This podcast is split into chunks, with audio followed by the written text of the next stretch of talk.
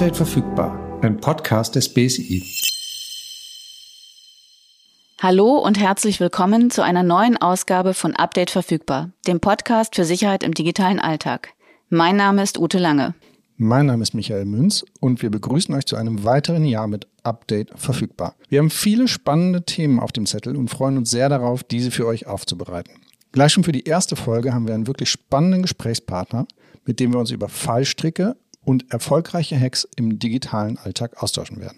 Ja, wo du schon mit Hacks und Fallstricken anfängst, hast du denn zum Beginn des Jahres, Michael, entweder einen erfolgreichen Hack gefunden oder einen Fail gesehen oder gar selbst erlebt, der dich alarmiert hat? Ich hatte einen ganz großen Alarm, als ich nämlich gelesen hatte, dass es einen Staubsaugerroboter gab, der Fotos von Bewohnern verschickt hat aus dem Haus, wo er sauber gemacht hat. Wir haben ja schon oft über meinen Staubsauger gesprochen und wie froh ich bin, dass der nicht ans Netz angeschlossen ist. Und als ich dann sah, dass es einen Roboter gab, der Fotos von Menschen sogar auf der Toilette machte, dachte ich. Nee, echt? Wirklich. das ist nicht schön. Überhaupt nicht gut.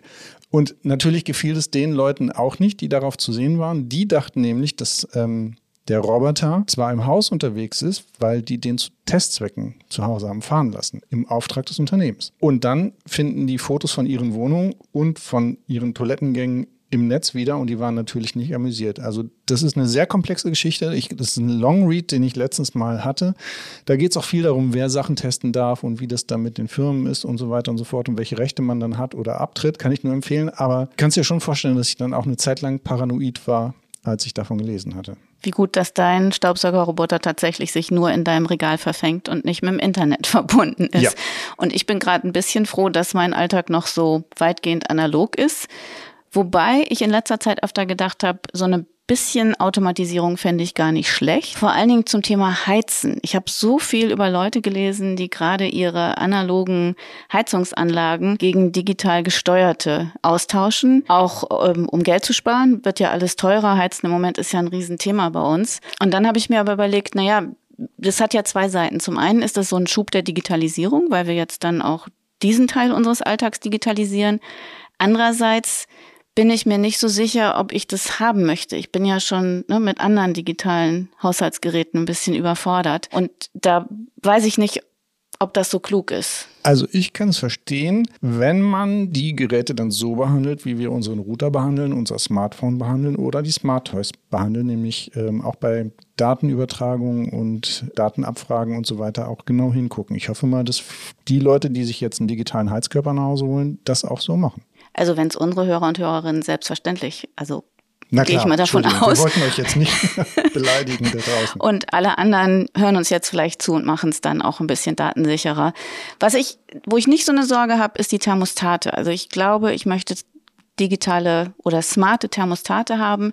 Da muss ich nicht so viel dran denken, Heizung an, aus. Hm, hm, hm, Kann ich total gut verstehen. Also es gibt also Morgende sind besonders schlimm, weil entweder ärgere ich mich darüber, dass ich vergessen habe, die Heizung auszumachen am Abend und dann nachts geheizt habe für viel Geld.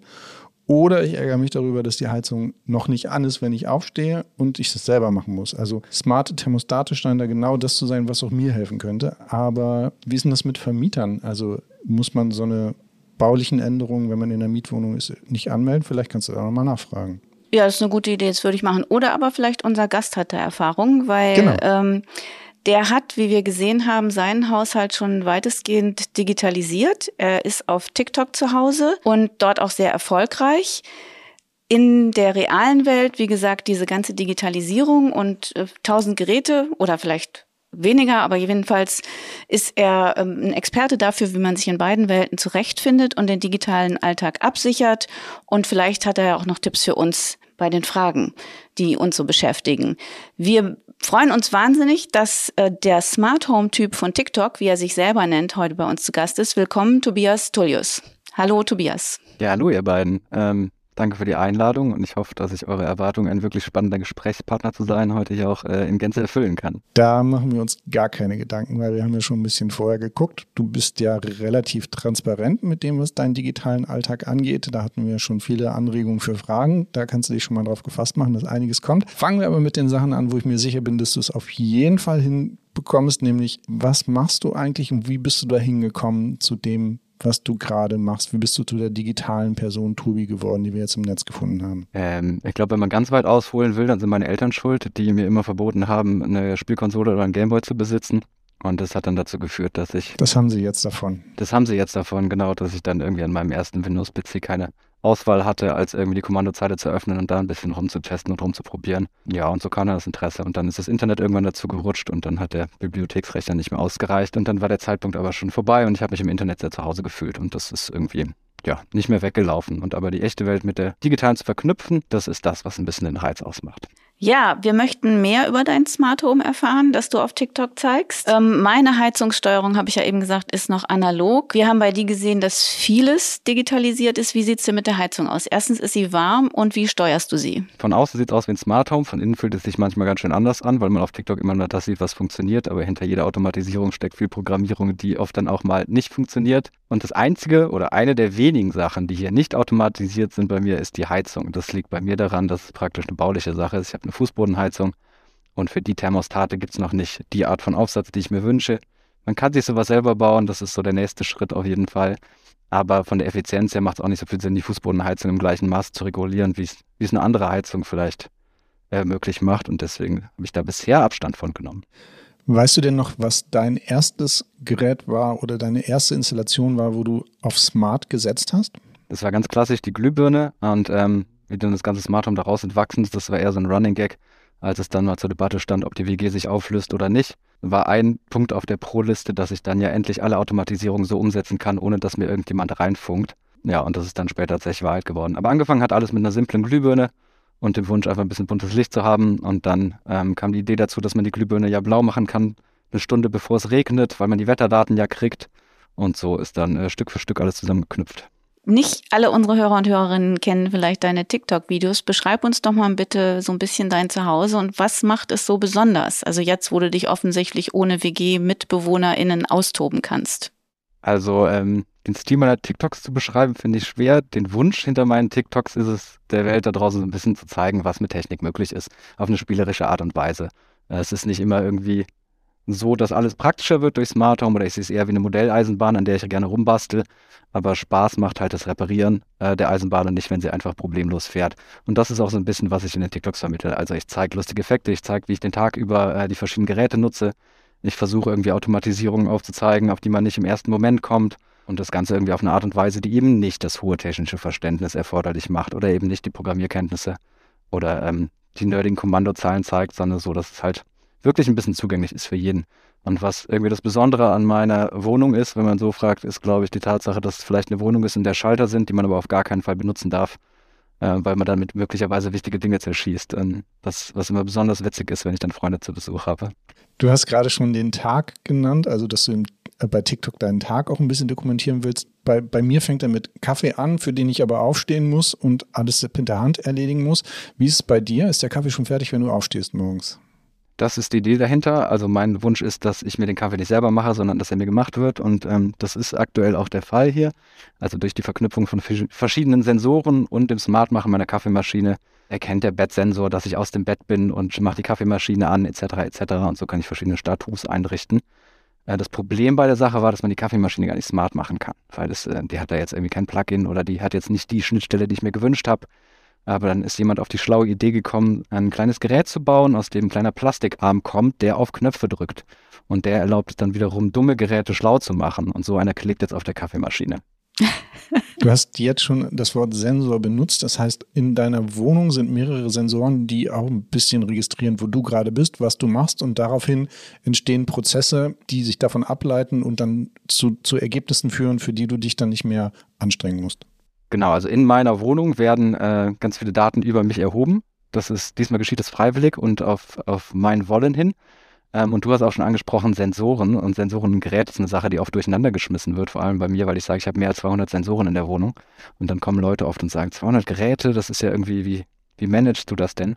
Aber es sind eben 200 Sensoren. Also allein so ein Smartphone hat teilweise über 80 Einzelsensoren, die verschiedene Status dann an meine Home Assistant Zentrale liefern. Das klingt alles so hochtrabend. Das ist ein Raspberry Pi mit Home Assistant, das ist Open Source Software. Ist nicht so, als hätte ich mir da jetzt irgendwie groß was zusammenprogrammiert. Also auch wirklich zugänglich bleibt das Ganze. Jedenfalls, um den Bogen noch zu schlagen. Der Lautstärkeregler an meinem Handy ist ein Sensor. Ähm, der, das Gyroskop in meinem Handy ist ein Sensor. Ähm, der Bluetooth Low Energy Sensor, der erkennt, in welchem Raum ich gerade bin, ist ein Sensor. Der Lichtsensor auf dem Balkon, der erkennt, ob Tag oder Nacht ist, ist ein Sensor. Und von diesen 200 Sensordaten, die dann alle irgendwie auf den Server spielen, kann ich langsam irgendwelche Automatisierungen drauf aufsetzen. Und das ist der Teil, der mich da so reizt, dieses Verknüpfen. Also, wenn die Automatisierung erkennt, okay, er ist nicht im Bett, es ist aber schon hell, äh, er hat das Haus vielleicht verlassen, dann muss ich jetzt keine Musik anmachen oder kann die Heizung runterdrehen. Und dieses schlau Überlegen der Wege dahinter, das ist das, was Spaß macht. Das heißt also, Michael hat ja schon nach seinem Kaffee gefragt, beziehungsweise wie du dir den machen lässt. Wenn du dann anfängst zu arbeiten, wie geht es denn weiter mit den Sensoren? Also unser eins geht dann an den Schreibtisch und muss erstmal sortieren und einstellen und äh, vielleicht, äh, weiß ich nicht, Rollladen hoch und runter machen, Licht an und aus. Geht das dann so weiter wie mit der Kaffeemaschine? Alles so, dass es Tobi gerecht eingerichtet ist? Wenn alles so programmiert ist, wie ich mir das ausgemalt habe, dann geht das alles im, im besten Fall genauso. Und das ist auch irgendwie der große Anspruch oder das Streben oder der Wunsch dahinter, dass nämlich ein wirkliches Smart Home kein Smart Home ist, wo man irgendwie ähm, alles einfach nur fernsteuern kann, sondern dass das ideale Smart Home ja weiß, was du willst, bevor du es willst, so ein bisschen. Das bedeutet, das Licht, wenn ich sage, es Licht an, dann geht das Licht genau in der Helligkeit an, in der es gerade gerechtfertigt ist. Also wenn so ein bisschen Dämmerungsstimmung ist, dann geht das Licht nicht ganz hell an, etc. Und so habe ich das auch mit dem Arbeiten morgens gehalten. Also ich muss den Schreibtisch nicht selber hochfahren, die Browserfenster kann ich teilweise selber von, von alleine öffnen lassen. Ich habe so eine Szene eingerichtet, die Arbeit heißt. Das heißt, ähm, die Musik wird auf die Lautstärke runtergeregelt. Die Lichter gehen alle so an, dass ich am besten aussehe im Videocall. Und ich habe mir auch noch so ein kleines Ding programmiert, dass eine Lampe immer rot ist, wenn ich in einem Videocall bin. Das bringt mir halt absolut gar nichts, weil ich alleine wohne. Es ist eh keiner, der irgendwie reinlaufen könnte in dem Moment. Einfach Spaß gemacht hat trotzdem. Aber es ist ein netter Effekt. Ja. ja. Was ist denn der letzte Automatismus deines Tages? Also ganz, ganz am Ende, wenn du sagst, so jetzt möchte ich dann doch Ruhe haben und schlafen gehen. Das ist oft der Bettsensor und das endet mit Regengeräuschen. Äh, das ist meine Guilty Pleasure, die dann abends läuft. Und da habe ich mir ähm, eine Automatisierung zusammengestrickt. Also der Bettsensor erkennt, wenn das Bett besetzt ist und startet dann, was auch immer gestartet werden muss. Und ähm, ich habe Sprachassistenten hier in der Wohnung und normalerweise sind diese Sprachassistenten so, dass man ihnen etwas sagt und dann machen sie eine Aktion. Für mich ist die Idee aber, dass das wirklich Smart Home zu dir selber spricht. Also es meldet sich proaktiv und ähm, spricht dich an, so ein bisschen wie Tony Stark wo dann irgendwie, ja, der Assistent fragt, möchtest du einen Kaffee etc. Also was, glaube ich, so im gängigen Modus ein bisschen creepy wäre, wenn sich einfach der Smart-Assistent meldet und dich anspricht. Das habe ich mir bewusst eingerichtet. Das heißt, der Bettsensor erkennt, dass jemand im Bett liegt und dann fragt mich der Sprachassistent, möchtest du ins Bett gehen und, und wartet auf ein Ja oder Nein und je nachdem, was ich sage, starten dann verschiedene Aktionen. Also das Licht wird gedimmt, der Wecker wird automatisch gestellt für den nächsten Tag, basierend auf meinem Terminkalender. Die Lampen, genau, die Lampen werden gedimmt, hatte ich schon gesagt, und meine Regengeräusche-Playlist startet oder der Beamer geht noch an, ich kann noch was gucken und ähm, habe dann auch noch so NFC-Text neben dem Bett, wo ich einfach nur mein Handy drauflegen kann, äh, um dann noch verschiedene Aktionen zu starten, wenn ich länger Musik hören will oder noch einen Podcast, weil das ist das Problem, eine Lösung passt nicht immer. Man will nicht jeden Abend gleich ins Bett gehen und das war auch so eine Erkenntnis, dass es gar nicht so einfach ist, sich irgendwie auf die Flexibilität seines Alltags einzustellen. Und ich habe auch gar kein Mitleid mit den Leuten, die eine Familie haben und oder die irgendwie drei, vier Leute in einem Haushalt beherbergen müssen ähm, und versuchen, das Smart Home auf alle Bedürfnisse anzupassen. Also allein schon mit Personenerkennung oder so kann es, glaube ich, schwer genug werden. Auf welchen der Prozesse, die du dir jetzt angelegt hast, würdest du am wenigsten verzichten wollen? Ähm, definitiv auf meinen Pollenwarner.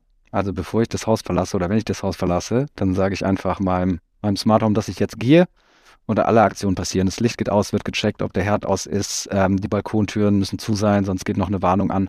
Und das Letzte, was passiert, ist, dass die Pollendaten vom Deutschen Wetterdienst ausgelesen werden. Und äh, wenn Gräser fliegen, das ist nämlich mein Kryptonit, dann äh, werde ich gewarnt, dass ich nochmal meine Allergietabletten einpacke. Und das hat mir schon das ein oder andere Mal das Leben gerettet. Ja, das kann ich durchaus nachvollziehen. Das ist ein sehr praktischer Aspekt. Bei vielen anderen muss ich mal so ein bisschen drüber nachdenken, ob ich das haben möchte. Also, dass mich so ein Gerät proaktiv anspricht, ist so ein bisschen Sci-Fi noch für mich. Und im Moment creepy, hattest du gesagt. Aber das ist ja auch eine persönliche Geschmackssache. Was mich interessiert ist, da ist ja sehr viel Entdeckergeist hinter und so ein paar Aspekte von Wohlbefinden, also dass es dir einfach angenehm ist. Hat es auch, ich sag mal, so finanztechnisch positive Auswirkungen. Im Moment wird ja sehr viel über Sparen, Energiesparen und andere Dinge gesprochen und wir sollen überall das Licht ausmachen, weil der Strom so teuer geworden ist. Für mich klingt das jetzt bei dir erstmal nach einer deutlich höheren Stromrechnung. Oder sehe ich das falsch? Also finanztechnisch hat es definitiv positive Auswirkungen, aber eher bei den Sensorherstellern als bei mir. Die profitieren da, glaube ich, mehr von. Wobei ich für mich den Trick gefunden habe, die ganzen Sachen gebraucht habe, wie bei Kleinanzeigen zu kaufen. Durch Home Assistant, diesen Open-Source-Lösungen, ähm, ist man anbieterunabhängig. Also man kann verschiedene Geräte anknüpfen. Und deswegen habe ich ja die vorteilhafte Lage, dass ich praktisch die gebrauchten Geräte auf Kleinanzeigen kaufen kann, von denen jemand dachte, dass sie in seinem System funktionieren würden und sich getäuscht hat. Also da kann man immer noch mal ein paar Euro sparen. Ansonsten ist der Stromverbrauch bei mir tatsächlich gesunken. Ich habe dann doch mal nachgeschaut, nachdem ganz viele gefragt haben, was für viele kontraintuitiv ist. Die Ersparnisse, würde ich sagen, heben sich absolut auf im Vergleich zu den Preisen für die Geräte, die Sensoren etc. Also wer sich ein Smart Home einrichtet, Cut-Kabel zieht und irgendwie auf 40 Jahre plant, da kann man argumentieren, dass das funktioniert. Ich glaube so. Bei mir ist es doch tatsächlich ein Hobby und äh, ja, es bleibt beim Entdeckergeist. Jetzt hast du ja schon vorhin angedeutet, ähm, dass dir Datensicherheit jetzt nicht ganz egal ist. Überlegst du dir vor jeder neuen Programmierung, vor jedem neuen Prozess, den du entwickelst, welche Daten hin und her wandern und sind die bei dir im Haushalt immer sicher? Immer sicher ist nichts. Ähm, ich glaube, wer davon ausgeht, dass irgendwas immer sicher ist, der ich weiß es nicht. Das, also es könnte schon schnell leichtsinnig sein, oder? Grundsätzlich ist meine Grundhaltung ähm, dazu, dass ja, dass das nichts sicher ist und darauf basierend agiere ich. Aber ähm, es ist so, dass ich finde, dass dieses System, was ich mir aufgesetzt habe, ein gutes Stück sicherer ist als viele andere Dienste, die wir jeden Tag für selbstverständlich nehmen oder nutzen. Dadurch, dass die ganze Lösung praktisch selbst gehostet ist, auf einem Server in meiner Wohnung, im lokalen Netzwerk, ich über das Zigbee, über den Zigbee-Standard die Geräte nutze und nicht über WLAN, ist es, wenn man objektive Standards anlegt, glaube ich, ein bisschen sicherer als viele andere Dienste, die jeden Tag ja so irgendwie durch unsere Finger rutschen. Also nur noch mal zum Nachhören. Zigbee ist genau was? Ich frage das für eine Kollegin. Es gibt, äh, genau, es gibt verschiedene Protokolle, über die verschiedene Geräte kommunizieren. Und gerade in der Smart Home Welt gibt es auch so eine Handvoll verschiedene Standards, äh, mit denen die Geräte funktionieren. Das kann entweder über WLAN sein, das kann über Bluetooth sein, das kann über Meta sein, was gerade viel diskutiert wird und der kommende Standard sein könnte, oder eben Zigbee. Und Zigbee ist der Standard, der in meinem Haus vorherrschend ist. Und das ist immer entscheidend für den Hub, den sogenannten Hub, der in der Mitte sitzt und alles verknüpft. Der läuft nämlich immer auf einem Protokoll. Und oft ist die gängige Meinung oder ja die vorherrschende Meinung, dass äh, WLAN mit eins der unsichersten Wege für Smart Home Geräte ist, weil es ihm die meisten Zugriffe von außen erlaubt. Die Kollegin dankt. Fühlt sich angesprochen? Nö. Ich äh, wollte noch mal äh, zu einem anderen Aspekt sprechen, den wir ja wie so eine gesprungene Platte hier immer wieder erwähnen, nämlich Passwörter. Und jedes Jahr, erstaunlicherweise Anfang des Jahres, wird dann wieder ausgewertet, was die beliebtesten Passwörter in Deutschland sind. Und es sind tatsächlich immer noch 1, 2, 3, 4, 5, 6, Hallo und Passwort. Nicht so ganz abgesichert. Hast du denn eine Passwortstrategie für dich? Also du sagst, du hast ja viele Sensoren und nicht nur Geräte, aber ich denke, es gibt eine ganze Menge Sachen, die auch individuell abgesichert werden müssen. Wie gehst du da vor? Hast du da Tipps auch für unsere Hörer und Hörerinnen? Also da du ja gerade praktisch on-air die Passwörter von äh, 33 Prozent aller ZuhörerInnen äh, genannt hast, können wir vielleicht einfach kurz warten, bis sie aus ihrer Panik wieder aufgewacht sind und wieder zuhören ähm, und die vielleicht im Nachgang der Folge ändern. Ich benutze tatsächlich keins dieser Passwörter, das ist naheliegend. Ich predige das auch irgendwie in äh, meiner Firma und ich habe auch eine Passwortstrategie für mich und die ist äh, ganz simpel, einen Passwortmanager zu nutzen. Seit Jahren, das führt dazu, dass man sich ein Passwort merken muss. Das sollte tatsächlich dann auch gut sein, das muss man sich gut merken. Und alle anderen lasse ich mir generieren und die haben auch extrem viele Zeichen. Ähm, zur Sicherheitsstrategie, und das kann man paranoid nennen oder wie auch immer, gehört es aber auch dazu, nicht zu sagen, wie viele Zeichen so ein Passwort hat oder welchen Passwortmanager ich nutze, weil gerade diese Metadaten oder dieses Wissen drumherum sind oft kleine Informationen, die einem trivial vorkommen, die jemandem, der es wirklich böse meint, aber ähm, oft unverhofft helfen können. Hast du denn schon mal den Eindruck gehabt, dass jemand versucht hat, bei dir in dein System reinzukommen? Überwachst du das auch, den, den Austausch mit Daten von außen und den Datenfluss da? Ähm, nicht nur den Eindruck, sondern schon aktiv irgendwie auch miterlebt. Es kommt sporadisch mal vor, dass sich die Lichtstimmung bei mir ändert oder einfach mal die Musik angeht. Das sind dann Momente, wo ich innehalte und mir denke, ist es jetzt soweit? Sitzt hier irgendwer mit drin? Bis mir vor, ja, bis mir bisher immer aufgefallen ist, dass es doch irgendwie wieder ein Programmierfehler oder eine falsche Zeitformatierung war, die dazu geführt hat. Aber ich kriege regelmäßig mit, dass Angriffe auf mein Netzwerk und oder auf meinen Account stattfinden und das gar nicht Smart Home bedingt, sondern vor allem auch im Arbeitsbereich in meiner Firma. Das kriege ich oft mit, dass man dann eine E-Mail im Postfach hat, wo eine Zwei-Faktor-Authentifizierung angefordert wurde oder eine Passwortvergessen-Link angefordert wurde. Das ist immer so der erste Weg, ähm, wie man das ein bisschen mitkriegt. Das ist nicht der große Sorgenfall. Und bisher ist es auch noch nicht vorgekommen, dass jemand aktiv reingekommen ist in meine Systeme. Ich habe aber, wie gesagt, auch nicht die Haltung, dass ich davon ausgehe, dass das nicht so ist, sondern ich gehe davon aus, dass da schon jemand drin hockt und versuche mich dementsprechend zu verhalten. Und ja, bisher fahre ich damit ganz gut und hoffe mich hier nicht zu weit aus dem Fenster zu lehnen und alle Script-Kiddies gegen mich auszuwiegeln. Ja, die Sorge habe ich tatsächlich auch immer wieder, wenn wir hier ähm, bestimmte Sachen postulieren, dass sich dann jemand den Spaß macht und sich denkt, dann gucken wir doch mal, wie sicher der Michael eigentlich seine Systeme abgesichert hat.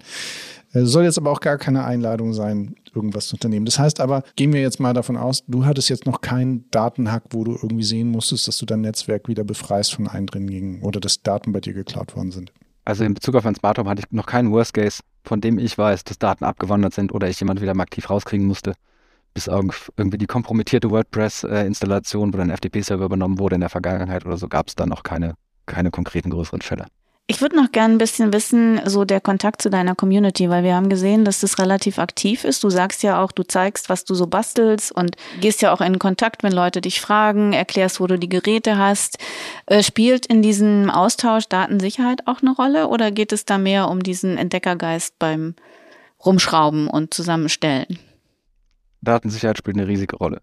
Ich glaube, ich spreche ein offenes Geheimnis an, dass wenn ich sage, dass gerade äh, Deutschland im Bereich auf die Digitalisierung ein paar, ein paar Schritte hinten dran ist. Und ähm, ich beschwere mich da auch gerne drüber. Und ich bin der festen Überzeugung, dass ein großer Punkt oder Mitgrund für diese ganze Sache auch ein mangelndes Technikverständnis und eine mangel mangelnde ähm, Bildungsstrategie in Schulen etc. ist. Nur wer Technik kennt, nicht verteufelt, versteht die Hintergründe und Zusammenhänge, der kann sie nutzen und dementsprechend anwenden.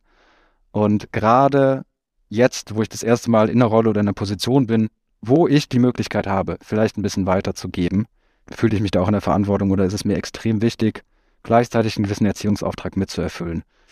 Und gerade das sehe ich auch immer kritisch auf TikTok, weil es so einfach ist, falsche Informationen zu verbreiten und oder einfach zu platzieren. Das kann böswillig geschehen, das kann auch aus Nichtwissen geschehen. Und eine meiner größten Ängste ist irgendwie äh, Quatsch zu erzählen. Und deswegen maße ich mir an, nur über die Themen zu reden, von denen ich überzeugt bin, dass ich tatsächlich ein ähm, gewisses Wissen darüber habe, was ich gut vertreten kann. Und in den Fällen, wo es nicht so ist, ähm, betreibe ich nochmal Fact-Checking oder lass mir die Sachen von ExpertInnen bestätigen. Jetzt habe ich gesehen, dass du ja auch eine Community auf einem Discord-Server hast. Also das ist ja so eine Art Forum, wo sich dann deine Community trifft, um sich auch untereinander auszutauschen. Da sind ja krass viele Tipps und ich als jemand, der mit Technik nicht viel am Hut hat, war an vielen Stellen überfordert. Aber mich würde dann interessieren, verfolgst du auch dort, was passiert und kriegst du da auch Anregungen für, ähm, also entweder für neue Programmierung bei dir zu Hause oder für den Austausch von Geräten, weil du feststellst, andere sind viel besser geeignet oder auch was so Sicherheitsthemen angeht? Ja, zum Discord-Server, witzige Geschichte. Ich ähm, habe das Ganze angefangen und ist ja relativ schnell gewachsen und dann dachte ich, ähm, hätte gerne noch einen Weg, die anderen, also eine Community zu bauen oder die Leute zu informieren und habe da angefangen, die E-Mail-Adressen einzusammeln auf einer Landingpage. Und dann war einer der Kommentare, ähm, hä, was für E-Mail macht doch Discord, Brudi? Und mit meinen äh, knapp 33 gehöre ich sogar auf TikTok noch zur älteren Riege ähm, aktuell. Und äh, Discord war mir ein Begriff, ähm, aber ich hatte es jetzt nie wirklich aktiv genutzt und habe dann in Folge dessen mir dieses Feedback zu Herzen genommen, einen Server aufgesetzt und mich da auch mal irgendwie kurz durchgekämpft. Aber da hatte ich einen kurzen Boomer-Moment, wenn man das so nennen kann, wo ich dachte, okay, ist es jetzt soweit? Bin ich der Technikbegeisterte schon abgehängt? Ähm, aber meine These ist auch, dass man nicht abgehängt ist, sondern man hat sich nur nicht damit auseinandergesetzt. Und äh, jetzt ist das natürlich auch wieder, ja, Second Nature und funktioniert alles ohne Probleme. Und es ist echt eine aktive Community, die auch Spaß macht. Ähm, und ich kriege richtig viele Tipps mit. Und was mir auch immer wieder bewiesen wird, ist, dass ich bei weitem nicht der Experte auf dem Gebiet bin. Ich bin einfach nur der Einzige, oder nicht der Einzige, aber einer von wenigen, die auf TikTok drüber reden und äh, das deswegen oft als der Experte gehandelt wird. Aber ganz ehrlich, im, im, großen Ranking der Leute, die schlaue Sachen mit Computern und in ihrer Heimat, in ihrer Wohnung machen, da gibt es noch eine Menge krassere und eine Menge wildere. Und deswegen ist es richtig schön, dass wir uns da irgendwie sammeln, vernetzen und uns gegenseitig Input geben. Apropos krass. In gewisser Hinsicht bist du ja doch schon ein bisschen krass, wenn ich das richtig gesehen habe. Du hast ein Implantat im Arm, ne? Also das ist so eine der neueren Beiträge bei dir auf dem Kanal. Wie kam es dazu und was genau kann dieser so ein Mini-Chip ist das, glaube ich, ne? Es ist einer der neueren Beiträge, aber eins meiner älteren Wünsche. Und ähm, die Reaktion krass hatte bisher vor allem meine Mutter. Sie hat inzwischen ihren Frieden damit gefunden. Vor allem, weil man es ja nicht sieht wie ein Tattoo. Das war dann ein, ein großes Argument. Aber letzten Endes habe ich mir vor ein paar Monaten ja einen, einen längeren Wunsch erfüllt und habe mir einen Chip unter die Haut pflanzen lassen, ähm, der praktisch eine Kreditkarte darstellt. Das heißt, ich kann jetzt äh, kontaktlos an der Kasse bezahlen, indem ich einfach kurz meinen Arm aufs Terminal lege. Und ist das der Mehrwert, den du dir davon gewünscht hast, oder ist es die erste von vielen Funktionen, die du damit umsetzen möchtest? Leute fragen mich immer, warum ich es gemacht habe. Ähm, die Antwort, die ich darauf gebe, ist, weil ich Spaß dran habe und mich keiner stoppen kann. Und ich glaube, das ist auch so die Sache, die ich beibehalten würde. Ich vertrete nicht den Standpunkt, dass es praktischer ist und auf einmal irgendwie alles leichter macht, aber ich habe vor vier Jahren von der Möglichkeit gehört, dass man das machen kann und ich fand es einen spannenden Stand. Es vereint, äh, vereint so ein bisschen irgendwie ja, Technik und Technikbegeisterung auf eine krassere Art und Weise und infolgedessen würde ich es immer wieder machen und habe halt Spaß dran. Es ist einfach auch ein, wenn man schon wirklich zeigen will, was Technik kann und gerade effektbasiert denkt, dann ist es einer der stärksten Effekte, wenn ich mein Handy kurz irgendwie aufs, äh, meinen Arm kurz aufs Handy lege und das Licht in meiner Wohnung geht aus. Und das ist immer ein bisschen wie ein Zaubertrick und das finde ich, finde ich das Faszinierende daran. Tobi, wir haben am Anfang gesagt, dass wir heute einen ganz spannenden Gast haben. Du hast gehofft, dass du diese Erwartung erfüllst. Ich finde, du hast. Also ich habe, mir raschelt's jetzt im Kopf. Ich bin tatsächlich ein Boomer und es gab mehrere Boomer-Momente während dieses Gesprächs. Das muss ich erstmal verarbeiten. Michael wird dann wieder für eine Kollegin fragen, wenn ich es nicht verstehe oder mich nicht ganz damit auskenne. Also ich muss sagen, herzlichen Dank. Ich weiß jetzt gar nicht, was für mich der spannendste Teil war. Michael, nimmst du was für dich mit, wo du sagst, das würde ich jetzt gerne auch mal ausprobieren oder um Gottes Willen geht gar nicht? Ich nehme mit, dass man dass man, also ich suche gerade nach einem Synonym für verrückt, weil ich will dir jetzt auch überhaupt nicht nahe, zu nahe treten. Also es ist halt einfach nur, also verrückt im Sinne von, es ist jenseits meiner Vorstellungskraft, was du da machst. Ich war aber gleichzeitig total begeistert davon, dass man Dinge außerhalb meiner Vorstellungskraft machen kann, ohne dabei leichtsinnig zu werden. Und das finde ich eine richtig coole Mischung aus, ähm, ich versuche einfach ständig neue Sachen aus, aber ich vergesse nie mich dabei abzusichern und dafür zu sorgen, dass ich mich damit nicht angreifbar mache. Das ist so der Punkt, den ich mitnehme. Ob ich dann also natürlich bin ich auch ähm, total begeistert von dieser, von dieser Sprachwelt, die du da hast. Also dass ich, dass dich Geräte ansprechen, weil ich habe ja damals auch Wargames geguckt 1983 und fand den Computer, der mit dem mit dem Teenager spricht, natürlich super und habe immer davon geträumt, mal sowas zu haben. Vielleicht gucke ich mal in die Richtung, wie das, wie das funktionieren kann und werde aber auch, so wie du, dann dafür sorgen, dass es auf jeden Fall datentechnisch sicher ist, was ich da betreibe. Also das finde ich, die Kombination finde ich wirklich cool. Und das verrückt nehme ich auf und äh, sträubt mich auch nicht dagegen, sondern genau das ist ja mein Wunsch ein bisschen, dass Leute die Möglichkeiten von Technik nutzen, um verrückte Dinge zu schaffen, ohne dabei die Gefahren aus den Augen zu verlieren. Und ich hoffe, dass das heute ein bisschen rüberkam. Danke euch. Bei uns auf jeden Fall. Wir hoffen bei euch da draußen, die zuhören, auch. Ganz, ganz herzlichen Dank, Tobi, dass du dir Zeit für uns genommen hast. Und ähm, wir möchten gerne wissen, falls ihr Tobi kennt oder ihn jetzt kennenlernt, ob ihr schon ein paar Hacks von ihm ausprobiert habt oder was ihr von ihm haltet, beziehungsweise seinen Tipps und Tricks und ob ihr was für eure Datensicherheit von ihm abgucken konntet euch. Also schreibt uns gerne. Ihr wisst, wo ihr uns erreicht. Aber Michael sagt es euch nochmal. Also es gibt die BSI-Kanäle auf Facebook, Instagram, Twitter und YouTube. Und es gibt die Zungenbrecher-E-Mail, die uns bei jeder Folge Schwierigkeiten bereitet. Aber ich versuche es trotzdem. bsi.bsi.bund.de Ja, wir freuen uns auf Post, E-Mails oder Kommentare unter den Kanälen und ähm, freuen uns auch auf die nächste Folge, die wir dann jetzt vorbereiten für den nächsten Monat. Bis dahin liked und folgt Update verfügbar auf euren Podcast-Plattformen, damit ihr nichts verpasst oder hört nochmal in frühere Folgen rein. Und damit bleibt uns eigentlich nur zu sagen, tschüss und bis bald. Tschüss.